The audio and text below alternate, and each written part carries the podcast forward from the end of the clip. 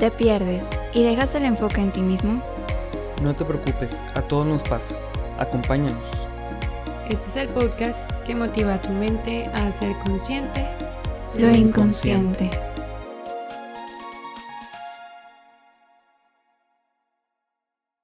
Bienvenidos a este nuevo episodio de Inconscientes. Estamos muy felices de que nos acompañen una vez más. Está increíble, hace ya meses que empezamos con este proyecto. Muchas gracias por seguirnos escuchando, apoyando y formando una comunidad que ha salido en la salud mental.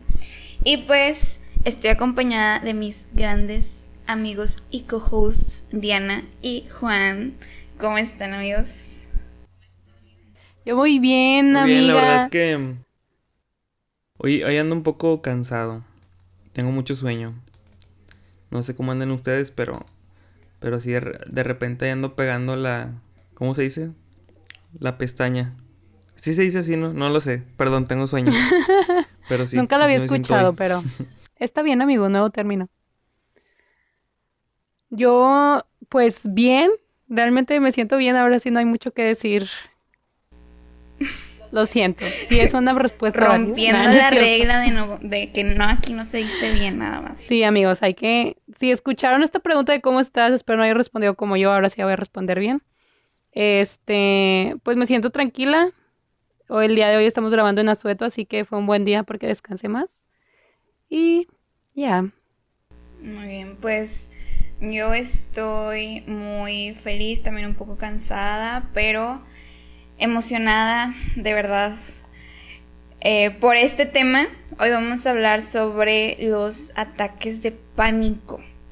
Creo que es un tema súper importante que todos debemos de conocer y es responsabilidad, sea que hayas ya vivido uno, que conozcas a alguien o que no conozcas a nadie y que no sepas mucho de este tema, es importante conocerlo. Así como se nos dice en ah, primeros auxilios eh, médicos que todos tendríamos que conocer el cómo hacer RCP, que todos tendríamos que conocer como estas cosas básicas y que podemos salvar la vida de alguien. Bueno, este es como el eh, tema RCP de la psicología. Entonces, este, pues estoy muy emocionada que hoy podamos conocer un poquito más.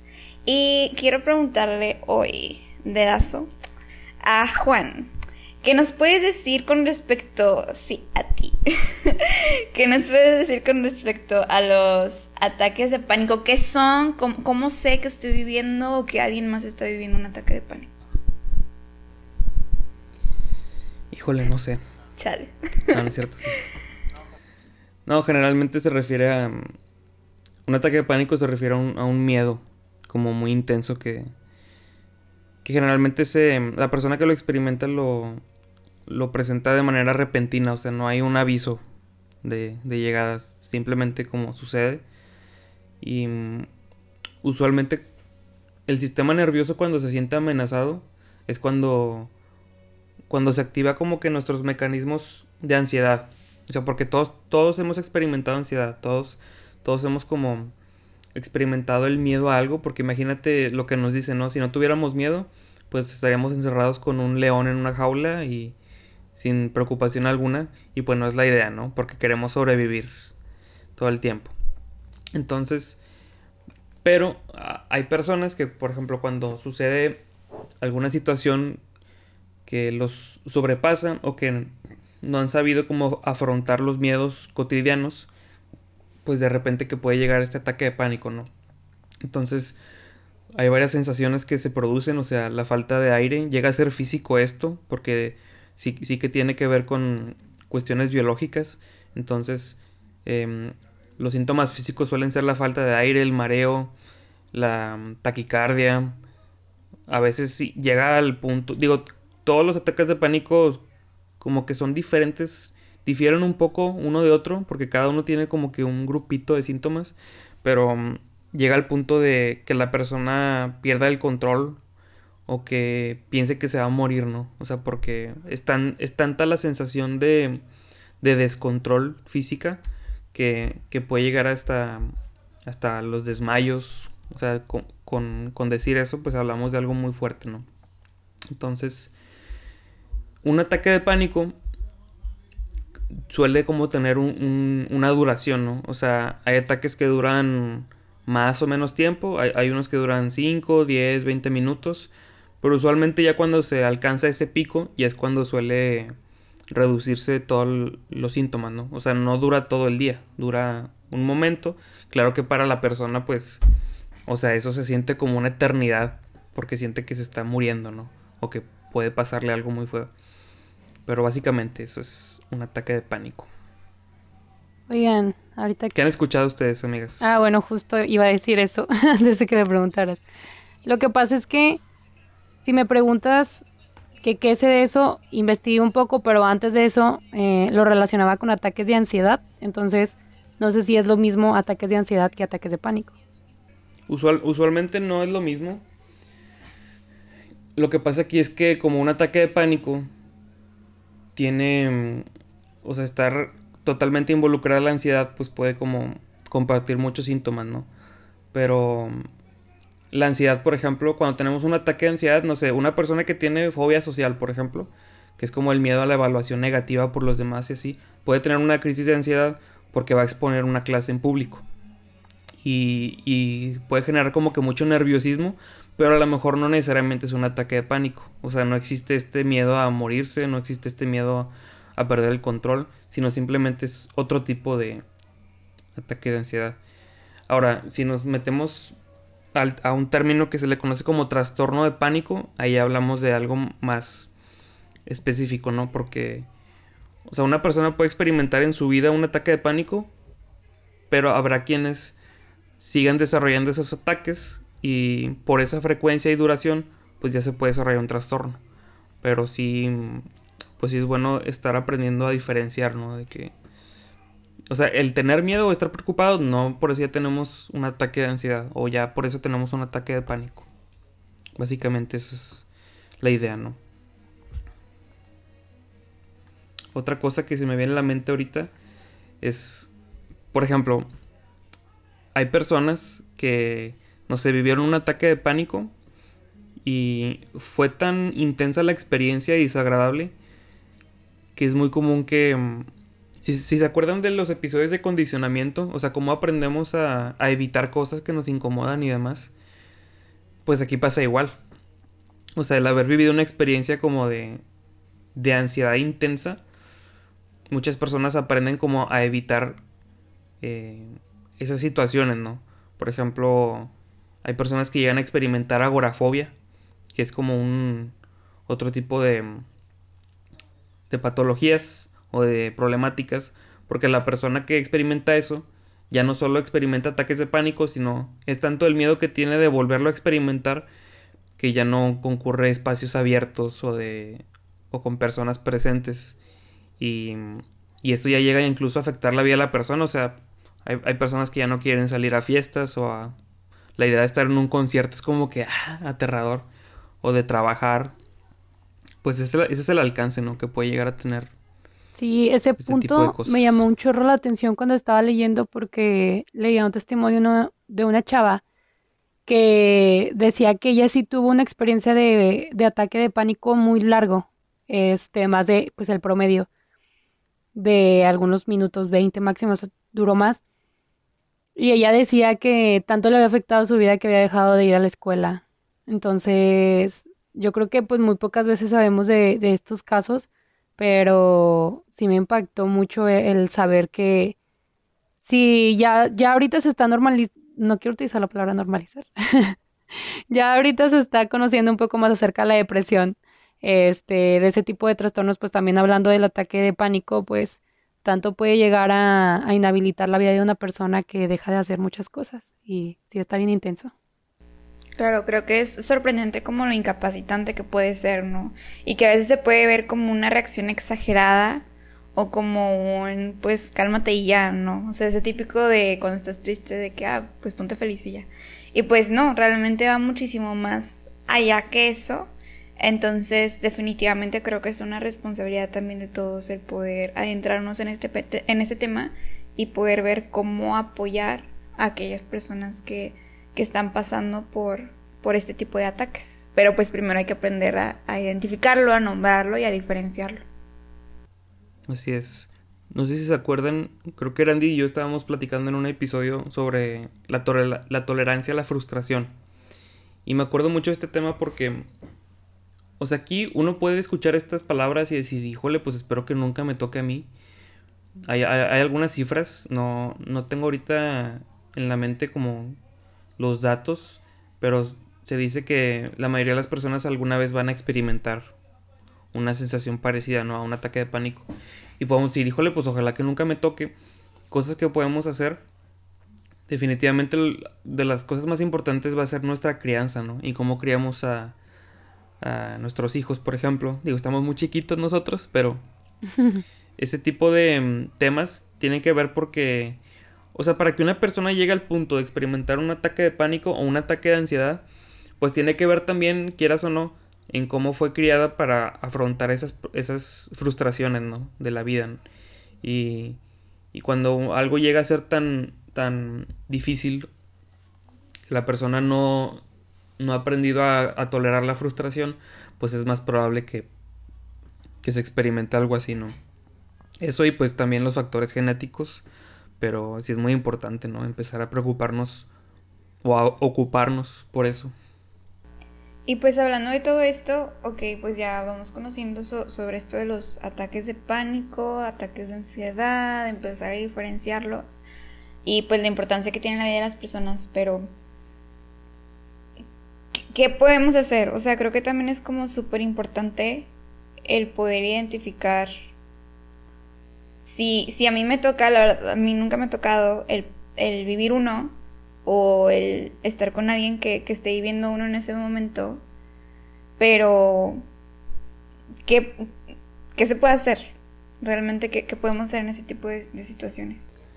Pues lo importante es que, y también lo hemos comentado, y es bueno que lo estemos retomando, pues la importancia de tener una red de apoyo, ¿no? Y ahorita lo decíamos antes de empezar. Pues aquí, ahora sí que cuando nosotros no estamos en control de nosotros mismos, definitivamente el contar con personas cercanas ayuda mucho en ese proceso, ¿no? Eh, claro que es difícil porque no es común que, la gente sepa como que cómo actuar en esas situaciones. Ahorita como decía Randy, pues sí, es bueno como promover que la gente tenga esa formación de primeros auxilios y demás. Pero siempre es reconfortante saber que una persona está acompañada en una situación así una, de los miedos, por ejemplo, en la agorafobia es que una persona experimente un ataque de pánico, pero no haya nadie para ayudarlo. Entonces, pues es bueno saber que, que a cualquiera de nuestras amistades les puede llegar a ocurrir y saber que, que es importante el acompañamiento, ¿no?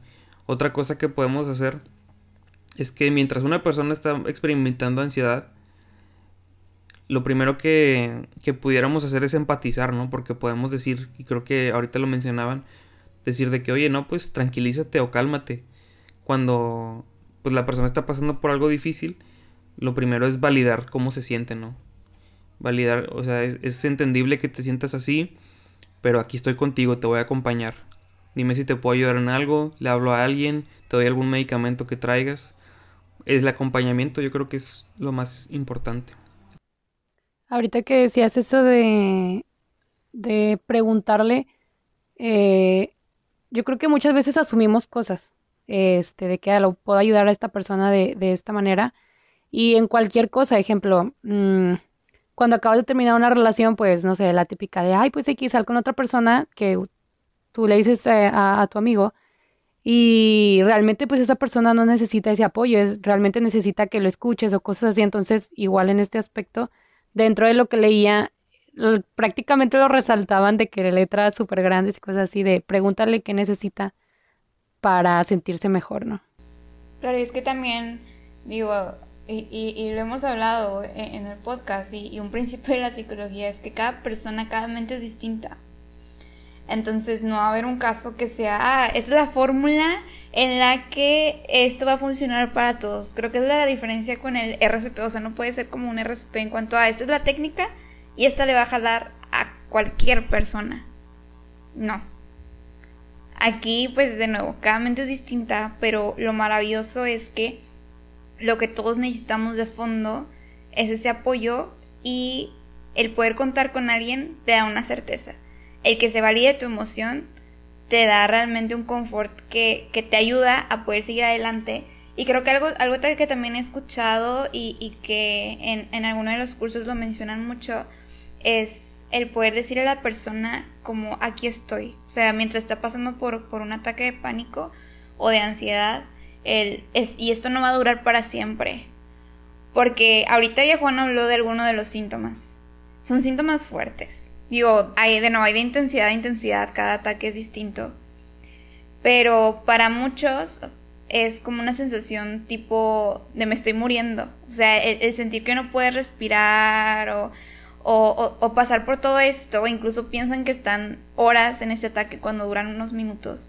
Entonces, el que alguien esté diciéndote como esto no va a durar para siempre, no te vas a morir, aquí estoy aquí contigo, creo que eso también hace toda la diferencia en cuanto a cómo estás pasando ese episodio.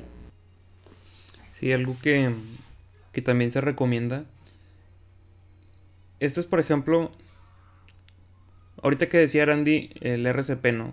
Se sugiere que una persona, cuando se encuentra en una situación en la que se necesita, si tú no te sientes seguro de, de, lo que sabes hacer, pues no te acerques, ¿no? o sea, a lo mejor te dieron algún curso de RCP o así, pero si no sabes qué hacer en ese momento, pues no lo hagas. Los primeros auxilios psicológicos eh, son similares en este sentido, ¿no? Por eso es bueno que, que si verdaderamente queremos estar preparados para ayudar a alguien, también pues busquemos informarnos, ¿no? De, de todo eso. Por ejemplo, en los cursos de primeros auxilios psicológicos eh, se explican varios ejercicios como de respiración, ¿no? Cuando una persona pasa por una crisis de ansiedad, pues se le acompaña a la persona y decirle que, que si nos permite como hacer un ejercicio con esas personas y consta como de, de inhalar profundamente, contar hasta 4 por ejemplo y luego sostener el aire y luego exhalarlo por la boca. Y haciendo esto varias veces, de 5 a 10 minutos, se ha visto que la persona toma, retoma un poco el control de sí misma, ¿no? Y eso está bien padre porque cuando uno conoce eso, pues puede puede aportar a una situación muy difícil hacerla más llevadera, ¿no? Entonces todo eso ayuda bastante. Claro que eso también se aprende si la persona va a terapia, o sea, hacer estos ejercicios de relajación.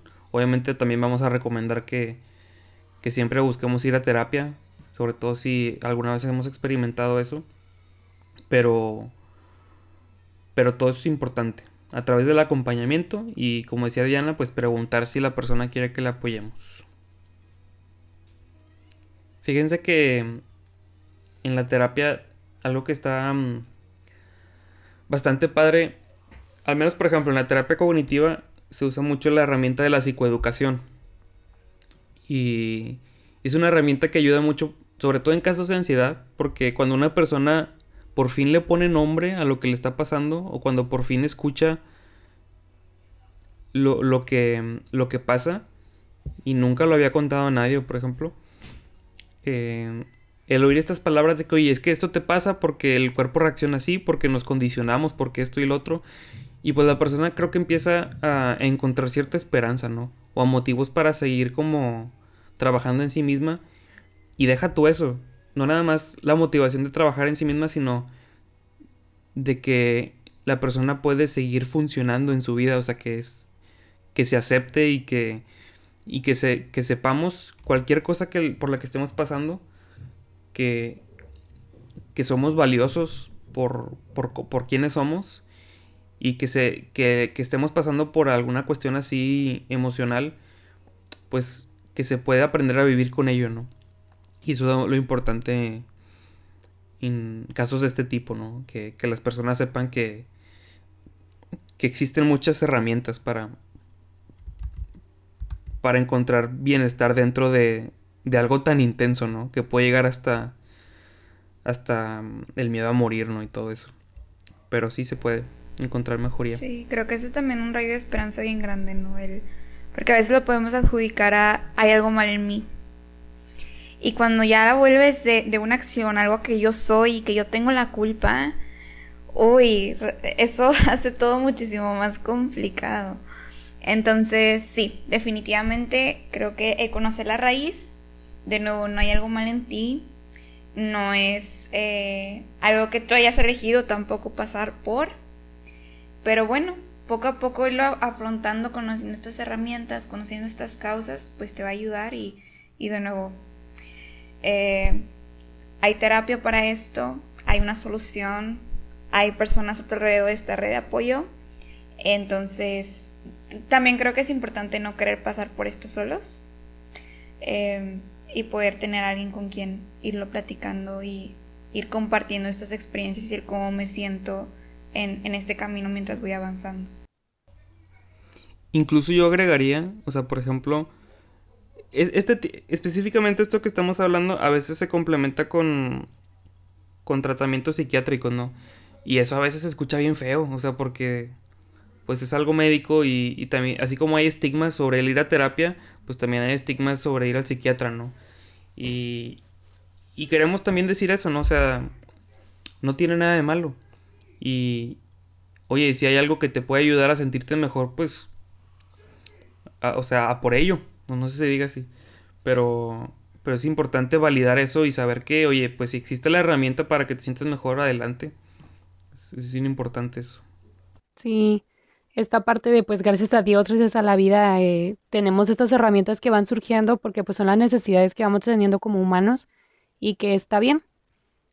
Entonces, hoy quisimos hablarles de este tema porque lo hemos escuchado, quizá a mí hasta me ha tocado verlo en, series, este, ejemplificado esta parte del ataque de, el ataque de pánico, el ataque de ansiedad, este, pero pues es muy importante pues ya tomarlo, retomarlo un poquito más. Este, el ataque de pánico, pues como hablamos, es un es una amenaza que siente el sistema nervioso por lo cual pues tiene algunas repercusiones en, nuestros, en nuestro cuerpo con síntomas físicos y que si lo pasas pues te lo queremos platicar para que sepas que existen, que incluso te pueden pasar, este, y también para que si ves a alguien que está sufriendo por un ataque de pánico, o conoces a alguien que pues tiene, que padece ataques de pánico, este, tengas pues estas pequeñas herramientas este, para, para poder ayudarlos, ¿no? Para poder ofrecerles apoyo y pues también invitarlos a que esto no se quede aquí. Este, si realmente conoces a alguien que está pasando por eso, pues no sé, no estaría mal investigar un poquito más para que puedas ofrecer una mejor ayuda. Y pues nada, te invitamos a que sigas con nosotros en estos episodios para que sigamos aprendiendo sobre temas psicológicos que pues repercuten en nuestra vida, en la de los demás. Y como sabemos pues somos una sociedad en la que todo nos toca. Y te invitamos a que juntos sigamos haciendo consciente e inconsciente.